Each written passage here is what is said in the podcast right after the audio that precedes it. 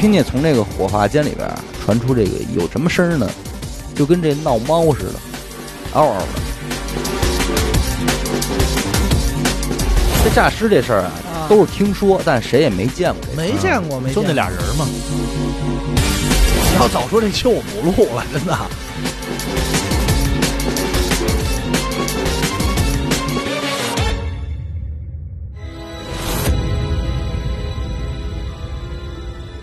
大家好，欢迎收听娱乐电台，这里是悬疑案件，我是小伟。完了，徐先生，哎，这个今天这个案子呀，我我在看的时候，其实有点这个迷糊，因为我也有点质疑这个案件的真实性，你知道吗？ 因为我已经这么胡胡闹了吗？不对，但是在网上查的时候，关于这个案子的真假是五五开。呃，有些人说这个不像真的，不像但是也有这一些在地人啊说这是真事儿哦啊，所以这个事儿也就嘖不好考证。但是我说真假咱搁一边儿，我觉得这个这个案子整个事儿啊还挺有意思的，嗯所以我觉得先录了吧，对啊吧？大不了再下了。呃，是，那就我别说，咱这样吧，我就上来我就说这是假的，嗯，哎，无所谓，对不无所对谓这我就其实无所谓。对我我先说完哎当这一个故事讲吧。对，我就我就是给大家讲一故事，哎我不讲一案件，对嗯行不行啊？挺邪乎啊！这事儿是出在这个黑龙江省啊，姑娘哎，也是黑龙江，呃，是在这个二零零五年的四月一号，愚人节，愚人节，哎愚人节啊，这日子很特殊。黑龙江省方正县啊，人民法院是根据上级法院的指令，在这一天呢，要对已经核准死刑的这个两名罪犯嗯执行枪决嗯。啊，这两名罪犯呢，一男一女。虽然这俩人是在同一天执行枪决啊，但是案子他们不是一起的案件。啊，啊这俩人认识哎，对，只不认识，啊，只不过就是巧合了，俩人都在这一天执行枪决而已哦啊。那这名男罪犯是怎么回事呢？咱们不管，跟咱没关系。咱们今天主要说的是这名这个女罪犯，女犯啊人，哎，名字叫毕丽梅，毕福剑的毕，美丽的丽啊，梅花的梅。这毕丽梅呢，今天执行枪决这事儿啊，在老百姓里边其实早就传开了，哦在当地哎，刑场的位置呢，就是离县城不远的这么一个山脚下啊。押着犯人的囚车到了刑场呢，不少的老百姓就已经是跟那儿就等着了。嗯，哎，等着看了，就是等着看杀人的嘛，这也算是这个看热闹的最高阶段了嘛，是吧？嗯，这个刑场它其实就是这样，因为最早那会儿在菜市口看杀头的时候，也是围的这个里三层外三层，对，一帮对老吧百姓嘛，但一般当官的也不拦着你看，哎嗯对，你你看还好呢，因为他一来是这个坏人绳之以法吧，老百姓这个大快人心，哎，再一个也是警示作用，说给这个打算干坏事儿的人一个这个威慑力啊。嗯但是现在这个文明社会了呢，基本上刑场也都是这个封闭起来的，不让看。嗯呃，台湾那边就是执行死刑，基本上会是在一个大厂房里边，哎，拉进去开枪，再把尸体抬出来，是这么一个回事儿。啊呃，这个案子呢是二零零五年嘛，所以有的这种县城呢，它还是会管理的没有那么严格嗯啊，刑场基本都是在户外，所以呢，你愿意看，反正那个隔着栅栏你也能看得见。但是比较呃远是吧？呃，对，比较远。因为我记着有一个咱们那个灵异的投稿听众，他讲的这事儿，就是说他在他们家里那个村儿里看见一个就是死刑犯被枪决之后哦，出的一系列的事儿啊，啊。当然了，这个看热闹只是一方面啊，另一方面是当时毕丽梅的这个案子，在当地的县城里边儿就是闹的是颇为有名儿的，哦啊老百姓们呢也都是说想来看看这个传说中就是说长得特别美艳动人的这个毕丽梅到底长什么模样。啊，那这毕丽梅好看不好看呢？好看，但即便是再好看的人啊，你就是你这是执行死刑来的嘛，嗯，这人已经也没模样了。就是状态，精神状态。哎，车门打开啊，这个毕丽梅自己基本上已经不会走道了啊。本来这俩脚脖子就带着这脚镣，她走路就费劲嘛。嗯，这会儿呢，这腿已经是下软了，哎，就根本就走不动，基本上是让这个两名法警啊从车上给架下来的，哎，整个人都捏了。那这会儿这人啊，你其实你也看不出来好看不好看，他也没个好看了。这个两名法警呢，给他架到这个行刑地点，刚一松手，这毕丽梅一屁股就坐地下了，嗯他根本就站站不住住了，哎。这警察还往上去拽他呢，让他站起来，但是根本没戏，这腿一点劲儿都使不上，完全站不住。然后这个执行警官就说：“说得了，那就不甭费劲了，对吧？就让他坐着走吧，反正都都都一样。嗯，那就这么会儿功夫呢，嗯，围观的群众里边冲出来一个老头儿，哎，哭着就跟那儿喊说：“这个请求让我这个亲手杀死他，哟，嗯打死这个哎，打死这小妖精多。大仇啊这是？说我给我儿子报仇，啊，是这么个事儿。呃，这个毕丽梅之所以犯了这个死罪啊，也正是因为她亲手的，就是杀死了这位老人的儿子。呃啊，这个老人是谁呢？姓蒋，叫蒋富贵儿。嗯小福味儿，哎，这老头儿说实在的是真不容易啊，非常朴实的一个农民，时年呢是六十四岁。这个岁数对于当时的年代的这个农民来说，这个就已经算是老人了啊。嗯，嗯，哎，当年这个他年轻的时候是好不容易就娶妻成了家之后，结果结婚十年一个孩子都没有，哟啊，这个你搁现在不叫事儿是吧？人有的丁克还不想要呢。当然，对于人家这个想要孩子的人来说，这就是真着急。对，对吧那是，所以他们这两口子当时平时除了这个日常的农活之外啊，最大的事儿就是要孩子啊。两口子就是四处求医问药嘛，等于里外里是治了得有五年啊，这才是说是功夫不负有心人，终于要上了得着一个，儿子，还真要上了，哎，取名叫做蒋来义啊。千顷地一棵苗呢，这疼的肯定是不行了啊。那是嗯日子虽然过得紧巴啊，但是儿子生活这花钱方面从来是不含糊，嗯，这基本就是自己勒紧了裤腰带，也不可能亏待了孩子。哦疼吗？啊心疼哎老来得子又是独子，对，这个蒋来义呢也非常争气啊，上学也很认真，嗯脑瓜子也灵光，就是终于在某一年的夏天，随着一份大学录取通知书的到来，这个蒋来义就成为了他们村里唯一一个考上大学的学生。哟，哎，那不容易，黑龙江大学哲学系那挺牛逼啊，是吧？这可是扬眉吐气了嘛。嗯，学费不便宜，但是呢，蒋富贵儿还真没皱这眉头，就直接就什么呢？不管了，卖房，咬着牙也得掏。卖房嗯，凑钱，这钱花了，哎，日子不过了也得这个供孩子上学啊。几年过去之后呢，也算是这个苦尽甘来啊。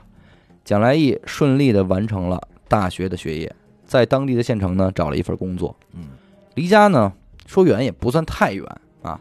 虽然刚毕业呢，挣的不多，但是这个蒋来义也不是什么这个纨绔子弟嘛，嗯， 所以就是素来也是这个勤俭朴素啊。每个月呢，除了自己这个必要的生活费以外啊，也都给父母再寄回去这几百块钱。嗯，那好孩子，哎，平时里是三五天给家里打一个电话，十天半个月呢就回家就看一眼去。嗯，那蒋富贵这算是这个熬到头了呀，那是对，终于见着回头钱儿了。蒋来义这大学毕业呀、也已经是这个二十多岁了，标准的适婚年龄。嗯对吧？？何况他在这个农村嘛，他这个岁数要在农村看来，这都算属大于晚婚了，对对，是不是？对，哎，但他这可是这村里的唯一一个大学生，那这个保媒拉纤儿的人就多呀，没断过，嗯嗯，经常就是上门给说说这个去了解，说能不能给介绍个对象什么的，但是一律都被蒋来义给拒绝了。嗯，蒋来玉自己说什么呢？说我不找村里的了，哎，我不找咱们村里的了，我要在县城找，我而且我还就得找一个漂亮的，找一年轻漂亮的。我条件高了嗯，其实你说要是说人家这个心气儿高点儿吧，也正也常，正常。嗯，你毕竟人家这个说实在的，这个嘖奋斗的不错，是不是？对嗯，很有资本，结果还真不赖啊。二零零四年的这个年初啊，这蒋来义就和这个毕丽梅搞上对象了。你就认识上了，这个毕丽梅啊，那可是确实是大美人儿，这个在县城里都是有名儿的这么一个哟，年轻漂亮啊。现花了，哎，这蒋来义对她就十分满意啊，嗯是吧嗯？蒋富贵这两口子也高兴，说这跟儿子说说，往后每个月啊嗯，你不用再给家里寄钱了，哟，你留着这钱啊，你给这姑娘买点吃的喝恋的，爱经费，哎，恋爱经费，你买点首饰什么的，看看电影儿，啊，好好处。挺好，哎，找机会呢，你也带回家来给我和你妈看看。嗯，这么着，一切的发展还都算挺顺利的啊，嗯所有人都皆大欢喜。可是没成想到最后啊，老两口盼来的消息就是自己的儿子被这个毕丽梅给杀害的消息。哟，哎，这一个消息呢，就是彻底的给老两口给击垮了。是哎，老母亲是直接就是精神失常了，那肯定啊每天就站在这村口就往远处看，这嘴里还得念哎叨说：“这哟，这都这么晚了，我这儿子怎么还没回来呀、嗯，就就这天天有就点着是急啊糊涂了，有点疯了，说实话就是啊。蒋富贵呢，天天就是就是盼开庭，赶紧审判啊，赶紧定罪。定罪之后，天天盼着就是什么时候执行死刑。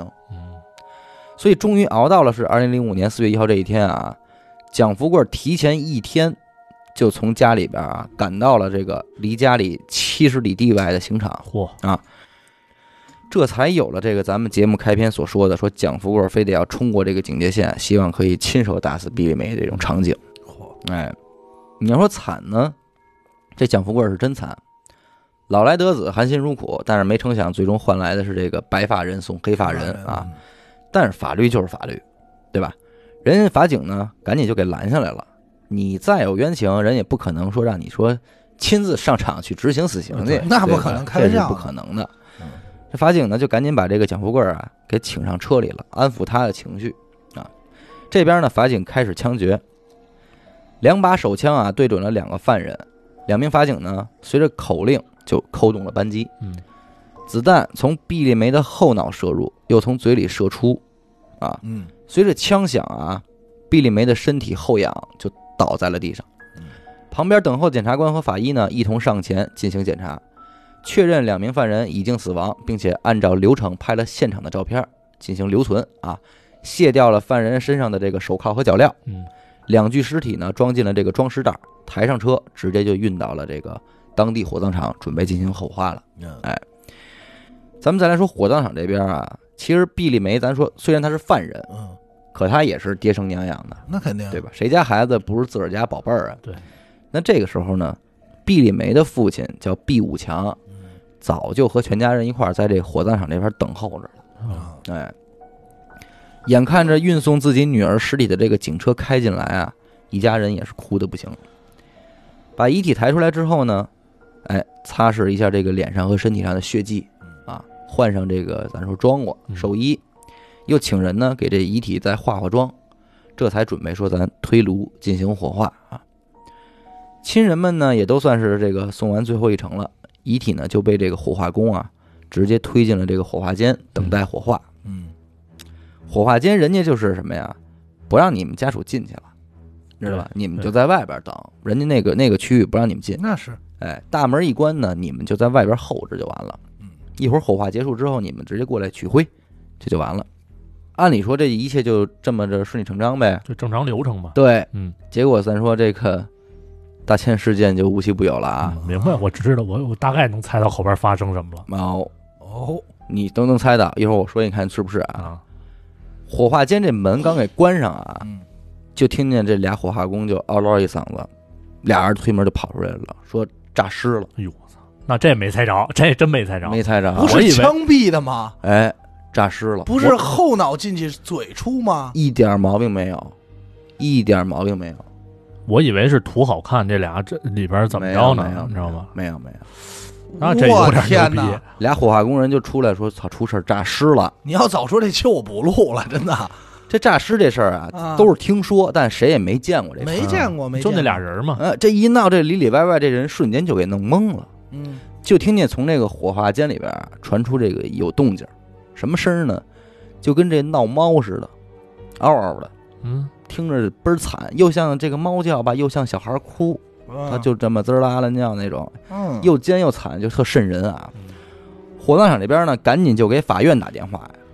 法院法官这会儿干嘛呢？他这会儿正安排省里来的检察官啊，说准备安排人家吃午饭呢。嗯一听说是怎么着诈尸了，嗯得这饭也没吃上，赶紧这一帮人就往瞧火去吧葬场赶赶去呗。嗯，到了之后呢，所有人都不敢进去，就站在这火化间门口往里瞧， 就看见这个毕丽梅啊，坐在这个停尸车上，就那儿跟那儿哭着叫着，你知道吗？伤口呢还在往外流血，哎呀，哎，所有人呢就在那儿围着往里看啊，也真没人敢往里去。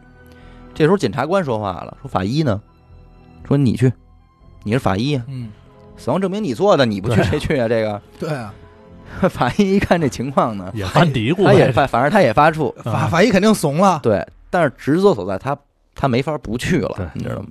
所以犹豫了一下呢，嗯，找旁边的这法警借了一把手枪，哎，拎着这手枪他就走进去了嗯。这毕丽梅听见有人进来啊，一回头看见法医这手里拎着手枪进来了，吓得哇一下又哭了，嗯你知道吗？这法医看了看毕丽梅状态，就问啊，说你是叫毕丽梅吗？啊，这个时候他才发现这个毕丽梅的舌头已经被子弹打烂了。啊嗯，说不了话，说不了话，只能是从嗓子眼里发出那种嗷嗷的类似于猫叫的声音嗯啊。那听完法医的问话之后呢，毕丽梅只能说是张着嘴在那儿连连点头嗯啊，那意思就是我是啊。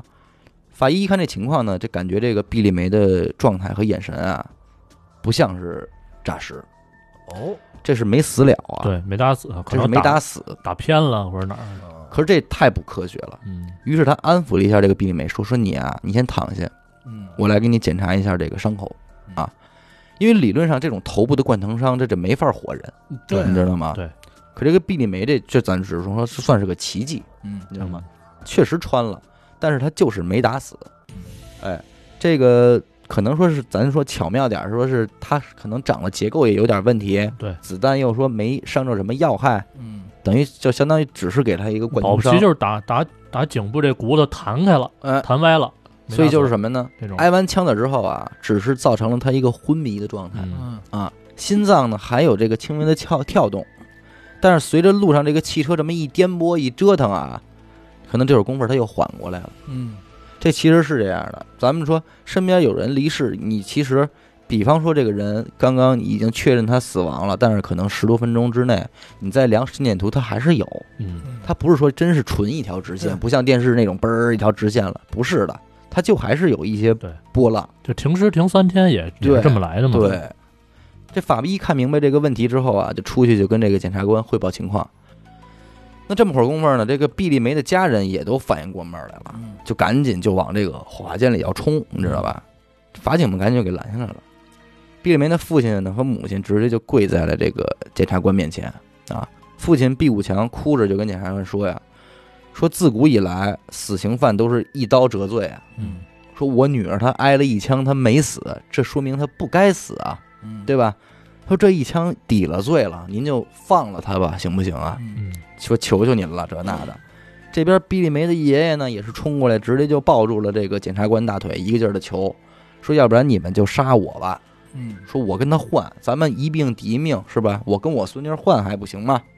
这一瞬间，这个火葬场也就乱成一锅粥了啊！嗯你说这个场面啊，其实真的说实在，就是儿孙造孽，这个父母遭殃。其实毕丽梅这一家子人也都不容易。这毕丽梅行刑这一天，二十二岁，要很哦这么年轻，很年轻。哎，父母呢都是这个安分守己的工人，平时都是老实巴交，也没什么过于出众的地方嗯。但怎么说呢，就是没想到这两口子啊，你说不上来是福是祸，他偏偏生出来一个十分漂亮的闺女。嗯，哎，那逻辑上这是福啊，这街里街坊也都说说，你别看这两口子相貌平平啊，这姑娘生的可是真没毛病，嗯，说是真漂亮。毕丽梅小时候啊，这个父母工作忙，从小呢，她就是跟这个乡下的爷爷奶奶一块儿长大，嗯一直是到了这个上初中之后，这才回到县城上学。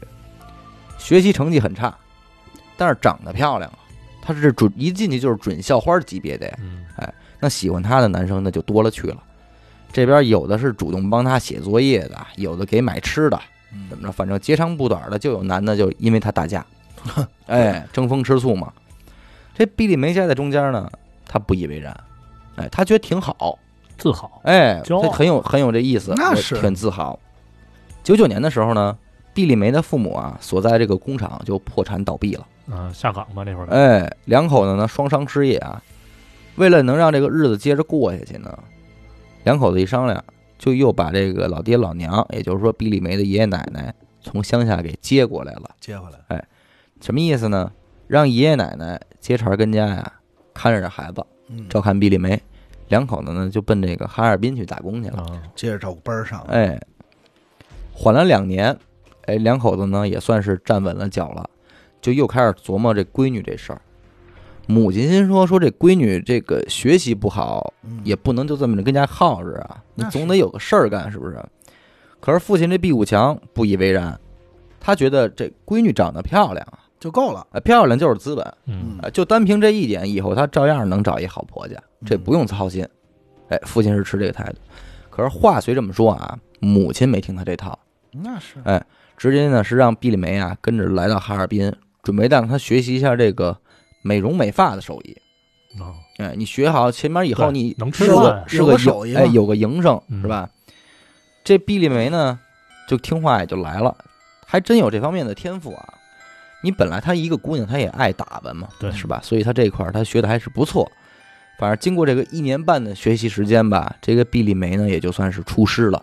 嗯啊回到了方正县呢，自己就开了一个美发店。嗯，这发廊一开啊，生意还真是火爆。那是因为她手艺好火吗？冲着人来的啊不是肯定那肯定不对是。，嗯就是因为她长得漂亮，嗯成天往她这儿跑的呢，其实真没几个是为了剪头发来的。哎大秃瓢儿过来，你给我理理发，哎，你给我洗个头，嗯你给我捏捏什么的，反正都是这样事儿。哎，今儿要不然就是哎，你看我这染个什么色儿好啊？是反正就跟她这儿凑，嗯就跟她这儿干腻巴歪着。腻歪，哎，多起半儿腻都是就是说来骚扰她来的，成天从她身边就逗闷子嘛嗯。当然，毕丽梅对此也不反感。啊，哎，人家打小她就是小花儿，这种事儿说实在见多了。对，习以为常，男男人堆里长大的，那嗯到哪儿他都是前呼后拥的，所以这情况对于毕丽梅来说就是常规操作，你知道吧？他也熟，游刃有余的嘛，反正甭管你怎么跟他花言巧语啊，人家就是给你这种欲拒还迎的这种状态。嗯嗯，抻着，哎，临了呢，反正你是什么呢？你钱没少花，你连个边儿你也碰不着，嗯哎，完了你还不觉得你吃亏了？对这就是人家这一套本领，你知道吧？会弄，啊日子呢就这么一天一天的过啊。终于有一天，店里来了一个男人理发，这个人呢就是蒋来义。嗯，这人呢就怕对比，素日里啊，在他这个店里出出入入的那都是什么货色呀？啊，鱼龙混杂呀，哎，流着哈喇子那色迷嗯哎是不是？嗯？这蒋来义呢，人家这大学生。知识分子，知识分子一看就是温文尔雅，就特别正的那种青年，人真是路过来这理发啊的，人家是真正来理发是的，吧一看就特别那种，哎呦不一样，靠谱。嗯，跟那些个都不一样。这一下是也引起这个毕丽梅的兴趣了，嗯心说，哎，这才是我的男朋友应该有的样子，嗯呃，嗯要找我就得找一这样的，嗯，对吧？看着就不一样。女追男呢，隔层纱隔层吧，纱对吧？嗯更何况是毕丽梅这么一大美人儿呢，对对不对？那都不用追，反正给俩眼神儿，基本上就全到了。反正啊，呃，相呃这么一来二去的吧，蒋来义也就开始老来了，聊会儿天儿什么的也，就被攻陷了啊，呗，贡献了。如此一来呢，反正天长日久啊，俩人这个情感迅速升温，嗯最终是确立了这个情侣关系啊。嗯你不得不说啊，这个毕丽梅虽然没怎么上过学，但也不是一点文化都没有，你知道吧？哦，层次呢也不是那么低级，因为什么呢？毕丽那梅是，毕丽梅爱看小说，啊，对吧文他化知识这种，她是爱看那种怎么说呢，就是类似于情感啊、爱呀、这种少女小说，琼瑶哎看的多。哎，蒋来义呢又是一个哲学系的毕业生，嗯，所以俩人聊天的时候所谈到的话题啊，那对毕丽梅来说还是相当有吸引力的，那是精神生活非常丰富。但是这个时间一长吧，还是那句话，就是贫贱夫妻百事哀这个问题，它就又出现了嗯啊。这蒋来义呢，家里那可是穷了几代人了，嗯那是对吧？老父亲卖房给他凑的学费啊。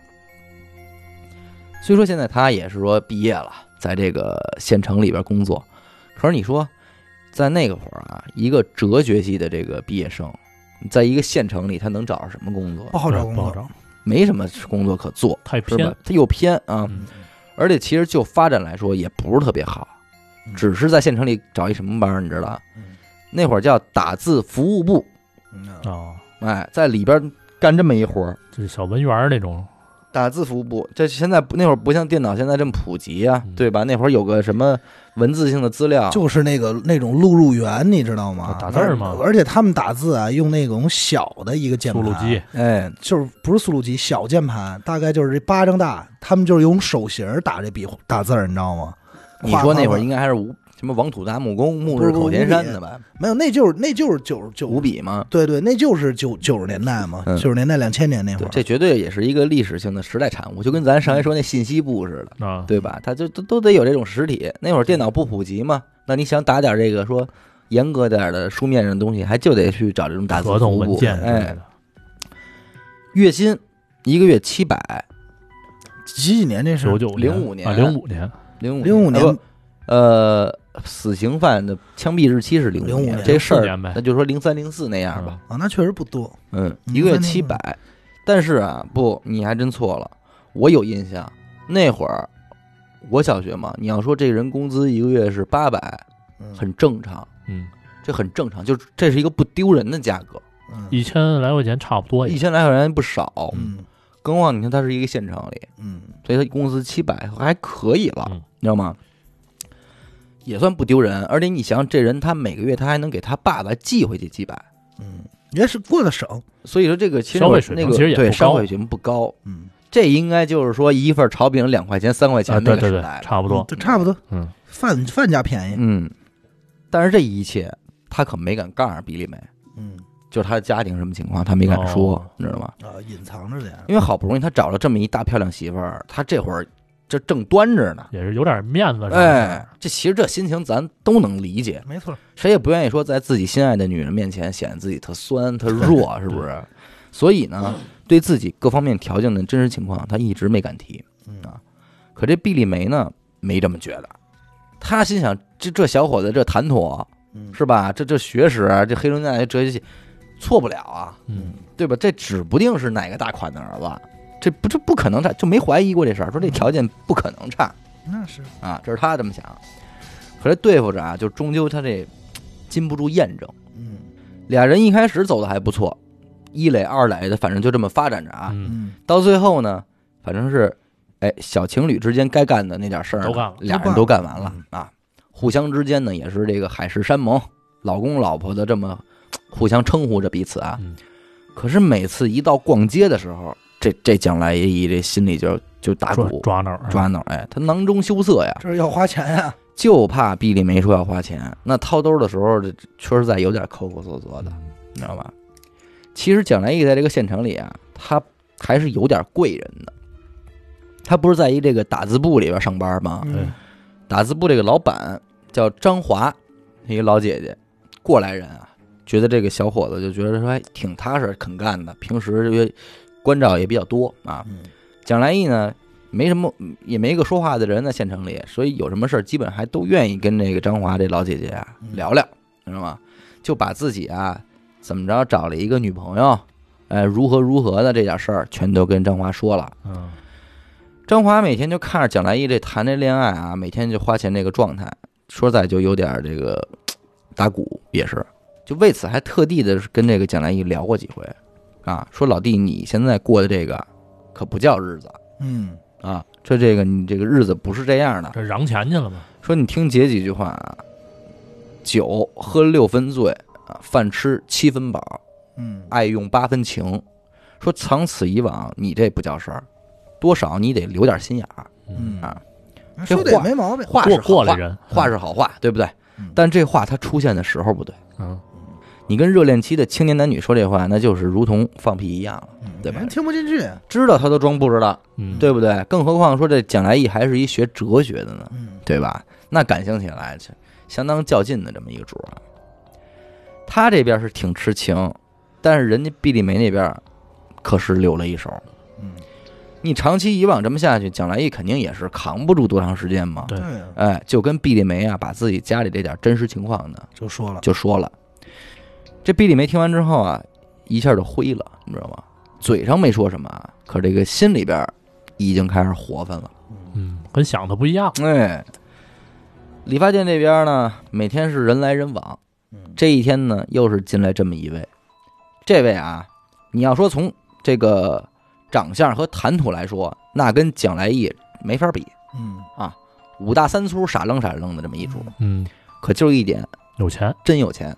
呵，这主的名儿叫什么名儿啊？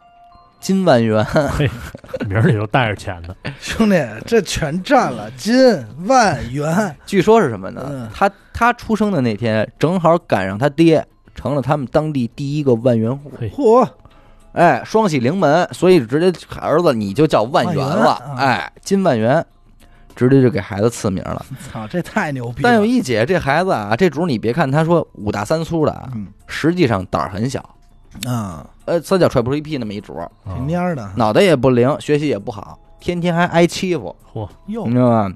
念到小学三年级啊，说什么也不上了，三年级就不爬挨上，哎揍这学不上了啊，上不了，不想上学，成天就瞎晃悠了。嗯，谈恋爱呢也谈不少，为什么呢？老有姑娘宗着他，哎，他有手钱啊手松啊，嗯，到哪儿他散，嗯，那是姑娘爱跟他。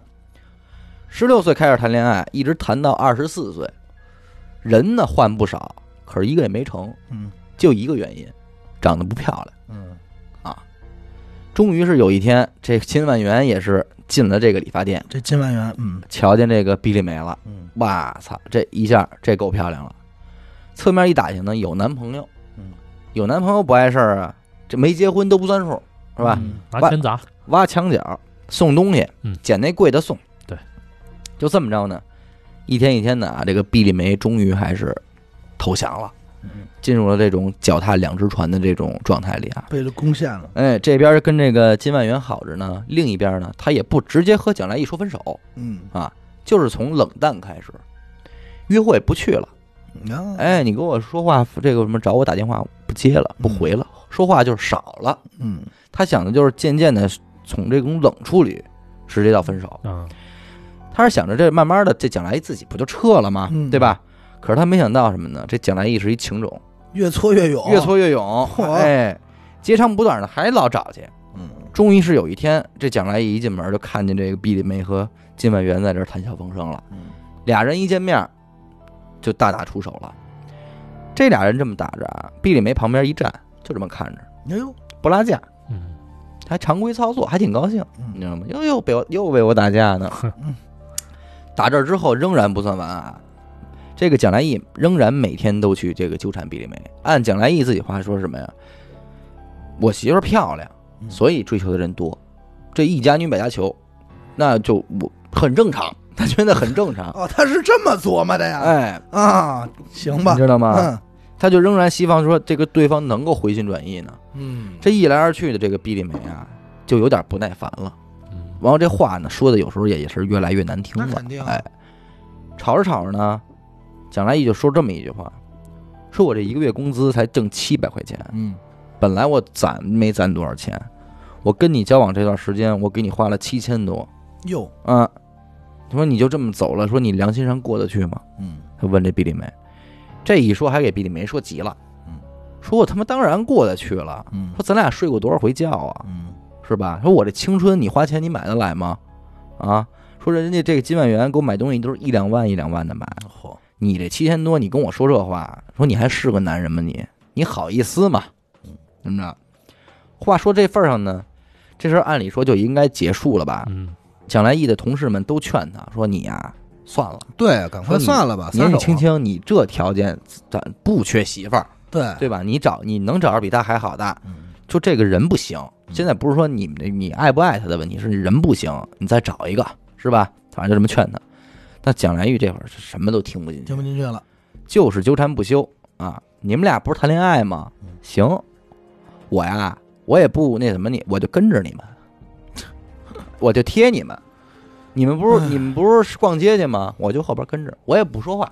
也是坏他事妈儿也是他妈有辙，哎，我你们操你们到哪儿我就跟着跟着哪儿，嗯我就跟后边跟着你们。你们吃饭我就旁边坐着看着，看我看你们怎么谈。高友，哎，高友嗯，就这么着呢。这终于有一天，这金万元是真受不了了，肯定说在这气要坏是了，碰见个脾气暴的主啊，肯定又得打起来对了。哎对，但说实在，这金万元他不是那么一人，你知嗯，道吗？他也不是说老爱打架这么一主儿，他就问这毕丽梅说你他给你花多少钱啊？嗯，毕丽梅眼珠一转，说一万五。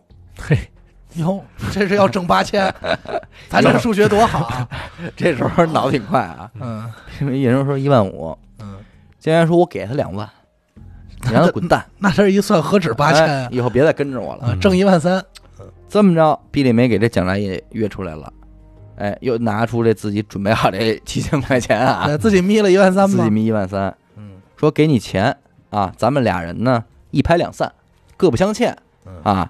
以后呢，你也别再来这个这个纠缠我了，骚扰我，嗯咱俩睡那觉算我白送的了。嗯，行不行？你占便宜了行不行？哎，结果蒋来义又不灵了，说就拉着说我不要钱，我就要你，呃哎呦又酸上了，啊，我就想要你，我不想要钱。哎呦，这一下毕丽梅可是真烦了，嗯，是烦到家了，嗯，也就因此呢说动了这个杀心了。嗯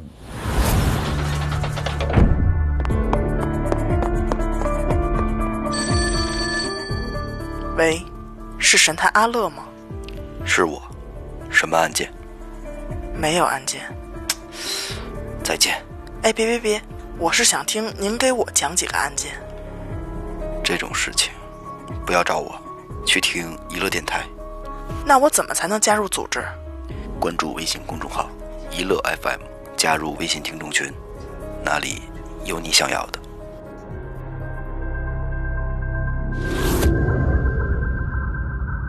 怎么琢磨的呢？某一天下午啊，这个毕丽梅呢主动给蒋来打电话，约他出来吃饭。嗯啊，那贾来也高兴坏了，那蒋来高兴坏了，但是蒋来一拍都没钱，这么着呢，他找这个打字部这个姐姐张姐啊嗯，支了五百，嗯，说我这个急毕丽用梅约我了，就实话说的，毕丽梅约我吃饭了啊，嗯这说我姐姐得能借吗？我得请她吃饭去，这姐姐还就借嗯了，你知道吧？给给弟弟撑面子，啊哎，刚一见面，这毕丽梅就说了，说我呀，跟他妈的金百万分手了，嗯，跟金跟金万元分手了。 我也想怎么跟一饭馆分手去了？ 啊，你怎么回事儿？嗯，对，说我跟金万元分手了，嗯说这人啊，五大三粗的，没什么文化，嗯，鼠妹，臭鼠妹，还是咱俩好。蒋来义对这话一点都没怀疑，嚯，就觉得哎，就是就合理哎，就还得是咱俩好，就得是我这种有文化哎，的。没错儿。嗯这么着呢，说咱俩吃饭去吧，赶紧。嗯毕丽梅说说我不想吃饭，说我这个心情不是很好嗯，说呀，嗯，咱们去郊外爬山去吧，哟，陪我走走，陪我走走，嗯散散心，去郊外爬爬山我。就听不了这话，我肯定嗯。走了，哥我 啊去了要，搁我，谁 跟我说陪我走走，我肯定走了。我说哪儿啊？蒋来义也去了。对啊蒋来义说是那行，我去买点吃的喝的，咱们一块儿上山上野野餐去啊呗。对，也哎也参加。这边毕丽梅说不用，看见没有，一开一拍包，都全是买钱哦好，都买好了哎呦，吃喝都备好备了。啊好啊，了吃喝都给你备好了，咱俩就去就行了。那还说什么呀？俩人抬屁股走呗。刚一上山，毕丽梅说：“说老公啊，说我这个走不动，说我脚疼，你背着我，哎背我，你得背我你看到我这这都中，我都中了。啊。”蒋来义说：“这这来呗，哎全对是不对？”套路嘛，咵那可就不给全是背上套了路爬山。山还说来真不低，嗯背着毕丽梅爬了得有一个多钟头，我操！你知道吗？上了山了，到山上了呢。呃，中途啊，这个蒋来义说渴，想喝水什么的。毕丽说：“你先走，待会儿再忍会喝儿，忍会儿。”这也让忍。哎，让忍着。到了山顶上，趁着四下没人呢嗯，这毕丽梅啊又主动的提出了这个想亲热一下的这个哦要求，哦，玩野的了呀！玩野的了。蒋来义说：“这太刺激了， 只能只能出手了啊。”于是乎，这你想想，这个旧情复复合，这个一下小别胜新婚，啊，天光呢在这山里边儿又又来了一下，嗯，一下还不行，毕丽梅说不够，还要还得来。哎呦，这蒋来义累是累，但是也高兴愿意愿啊，意。说你真是想累死我呀，什么这个也接着来。这两下来完之后啊，毕丽梅从包里拿出一瓶可乐，知道吧？给了这个蒋来义，蒋来义喝一口，还给毕丽梅说：“你也喝一口吧。”那人不用，他说：“那就是你的，我这还有呢。”拿出来喝，喝完之后，这这直接这人就扔在那儿了。哟，知道吧？直接人就扔在那儿了。毕丽梅是一一使劲儿，从山上直接就给推下去了。这可乐里有东西啊！可乐里边是怎么回事呢？毕丽梅事先啊准备的耗子药，嚯，哎，学的这电视上把耗子药啊通过针管给打在这个可乐里，又把这眼针眼儿给用蜡封给上，封了一下。嗯嚯，哎还挺复杂，哎，这么着做了这么一个东西，为了毒死他时，八把他推下去，毕丽梅就撤了。这是多少一个多月之后，由一个上山说采药的这么一老头儿发现的，说这个山谷里边有这么一个，也是解剖之后发现了老鼠药等，嗯，这才说是查。但这个很好查，为什么呢？直接就找到这个他上班这地儿了。嗯对啊徒，步。张华信说什么呢？说我以为这小子就就跑了呢，他拎啊俩不是对找我借五百块钱就吗，为这没事上儿班给儿去颠嘛了。哎，没他上班去，以为就跑了呢，结果这谁知道出这么一事儿？说嗯反正临走的时候就说了，说要去请他女朋友吃饭去，叫嗯毕丽梅嗯，那这直接就找到了嗯。一开始这毕丽梅也是不承认，到最后你反正审来审去，最后也是招了，也是招了，这才说是到了咱们今天这个案子开头，整个这一幕，执行死刑，哎，执行死刑。所以为什么说当时这个整个在这个村里边特别火呢？嗯就也是因为这个事儿。但是现在出事儿了，他不是又活了吗？嗯，怎么算呀？这事儿这事儿怎么算呢？检察官就直接就跟法医说，说这个事儿没办法，必须得执行死刑。说这要哦是在刑场呢，我就问你们，说这这还是得死，刑场如果一枪没死，当时就得补第二枪，对，肯定不第二枪，所以这所以这个事儿不需要犹豫，嗯，他就不是诈尸，他不就是没死吗？那就补枪不就完了吗？说法医说跟法医说你补枪去，啊，让法医补啊，嗯，法医补枪去，因为别人进去他激动啊，嗯害怕呀，万一这出事儿怎么办？对刚才法医已经进去过一遍了，嗯，法医这边拿过手枪呢，也是反正哆里哆嗦哆哆嗦，但是没有，但还其实确实是强作镇定的啊，嗯，直接又进了这个停尸间，啊，跟那个安抚这毕丽梅说你你别动，说我给你检查检查伤口，嗯啊，毕丽梅很听话就躺下了，啊，又又检查一遍，哎，刚一躺下，对着这个毕丽梅的脑袋汤汤补了两枪，哦，补两枪呢，补两枪，这才算是彻底给这个毕丽梅给枪毙，嗯，整个就是这么一件事儿。这个事儿反正在网上啊五五开，说真的的人甚至还说出了后续。嗯，因为有一部分人很关心的就是最后补枪的这名法医怎么样？嗯，呃，咱不知道是谣言还是如何啊，嗯，据说是这个法医最后儿子也是出车祸死的，嗯就是后半生不是很好。嗯，有点玄有点玄幻了，后边对吧？嗯邪性了那边，嗯这事儿是这样啊，嗯我哥，我二哥，嗯他们不是在部队吗？嗯就是住部队院里嘛。嗯他从小的发小和同学就有当兵的，嗯当兵的就有很多是在这个看守所，包括甚至于执行的。嗯呃，这个是真事儿啊，就是他给我讲他那朋友，本身的那哥们儿就好打架，嗯就喜欢就是可能咱用咱们现在话说有点这个嗜血，你知道吗？啊就有他就性格就这样。 嗯暴暴力倾向，对，有有个什么事儿呢？就是那会儿他们这个新兵入连的时候，不是有这个这个新兵连嘛？嗯他这哥们儿打架就是什么呀？人家就好多老兵过去捂被窝里就歇了，或嗯者怎么有矛盾就怎么就打。他那属于啊一打多不怕的，嗯就是咱们比如说一个一打一单挑还行，那哥们儿一打多不怕，就已经被歇的浑身是血了啊！站起来还高兴站起来还高兴，而且咣咣冲回宿舍，直接刚啷就把那个宿舍双层的那个嗯梯子拿给拽来了，嗯铁焊焊焊好的，啊然后接着跟人抡去，嗯然后最后打完以后，人都躲着他，自己在那儿就失血过多昏迷了，嗯就这么一主。嗯后来他就负责这个枪决，但是他不是属于切开枪的嗯，他属于压着犯人的，摁着的摁着的。哦他这个犯人他就有一什么呀？他第一次执行的时候这么嗜血，一个人第一次执行的时候，梆一枪，因为那好像应该是步枪，嗯，我不知道啊，嗯是手我枪。看过照片，应该是那种端着的，对嗯，好像是步枪。咱们看的都是端着对，梆一枪从脑进去。他说：“你别说看见这人长什么模样，嗯整个脑袋就炸了。对对，因为它子弹不一样，对，它大嗯，而且子弹咱们知道它是旋转有膛线嘛，嗯在这个里头旋转以后，它碰见东西以后，它会乱钻，嗯直接炸开以后，整个它这个右半边儿，因为它是这么摁着嘛，嗯整个右半边儿连脸上溅的全是。全是东西，对，然后这大哥特别狠，这件衣服脱完以后没洗，就这么留下了。哎呦，留下了对，这衣服就留下了。”高兴当纪念啊嗯了，那就不高兴不高兴，咱就不知道，人家就留下了，这是真事儿，这是我哥给我讲的，啊是他 发小，嗯，所以就说说这个枪决，呃，一般不会那什么。对但是咱是说，也确实也听说过补枪这一说，呃，对，所以说还真是你看你用什么枪。看你打哪儿，嗯，这比如说他钻着没钻好，噌钻底下了，从肌肉不钻不了不不，你随着时代不同，那执行的枪也不一样。嗯，嗯你有的这个确实就就是一个眼儿，嗯有的是一个眼儿，嗯，啊对是吧？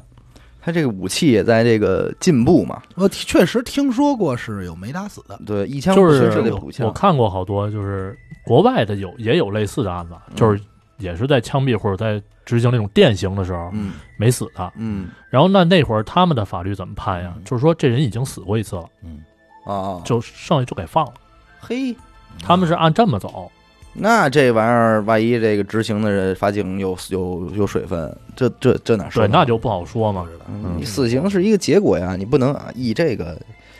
因为这个他们那边可能宗教也算上，然后法律这边也算我上。也也听说是什么呢？就是说这个有的啊，罪大恶极的嗯，执行的时候就故意不打死你，啊，就故意多开几枪，哦，哎，以此来让你说你第一枪不致命对多受点罪。啊，反正这个案子这么看呢，后半段呢，就是整个案子呢，应该是真实度比较高，嗯无非大家质疑的就是是不是一枪打死诈尸这块儿嘛，对嗯对吧？所谓的就是这一块儿嘛。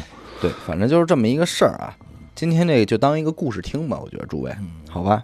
感谢您收听娱乐电台，这里是悬疑案件啊。我们的节目会在每周一周四的零点进行更新，关注微信公众号“娱乐 FM”，扫码加入微信听众群。我是小伟，阿达，徐先生，呃，我们下期再见。嗯，再见。嗯，再见。